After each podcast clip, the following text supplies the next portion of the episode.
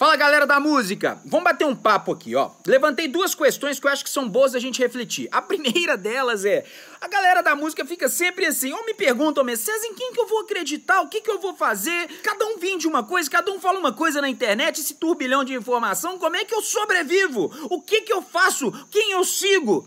Sabe quem que você vai seguir? Aqueles que estão praticando, que estão vendendo. Aqueles que falam com uma certa propriedade, mas as ações justificam muito mais do que as próprias palavras. Eu, por exemplo, não quero ser um cara que simplesmente fala para vocês e passar por falastrão. Eu quero ser o praticante das minhas ideias. E vocês têm exemplos diários de eu produzindo conteúdo para vocês de relevância que gera valor. Contudo, eu vou crescendo o meu ecossistema. Agora, olha o tanto de gente que fala sobre criação de conteúdo e produz um dois conteúdos na semana e ainda fica falando, todo cagando regra toda direito. Então, assim, no mundo da música não é difícil a gente julgar os charlatões se a gente segue o que, que é o exemplo deles, não o que eles estão falando. Isso é uma das questões, tá? Mesmo quando a pessoa vende cursos de performance musical e não mostram elas tocando vídeos antigos, porque tem medo de uma notinha ou outra erradinha, né? E aí pode queimar o filme. Não, cara, queima filme aquele que não representa as palavras com ações. Ponto final. Outra coisa, um outro tópico interessante é como que as pessoas da música julgam os seus colegas, né, as pessoas com quem trabalham, quando elas são bem-sucedidas por conta de ou porque vieram de um berço esplêndido, ou porque foram estudar fora o que acontece comigo direto, né? Ah, então você estudou na Berkeley, por isso que ele sabe muita coisa e tal.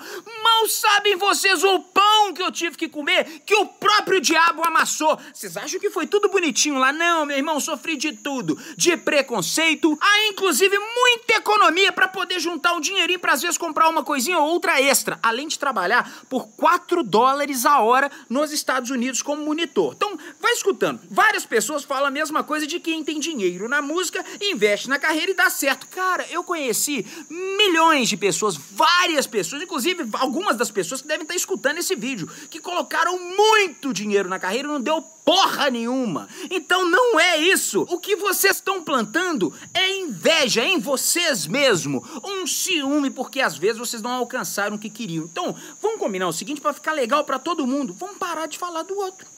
Acabou. Não vamos falar do outro, não vamos justificar o nosso fracasso no sucesso dos outros, porque os outros tiveram atalhos, teve dinheiro, teve informação, colocou um fulano, ciclano, participou de não sei o que, ídolos, fama e tal. Cara, faz a sua, vai no seu futebol, faz amigos. Procurem fazer amigos na música, porque música a gente trabalha com músicos, a gente trabalha para músicos e para outras pessoas, para audiências que são pessoas. Então, vamos procurar fazer amigos, menos inimizades e principalmente cuidar do seu próprio ânus, ao invés de ficar olhando pro dos outros. Vamos em frente.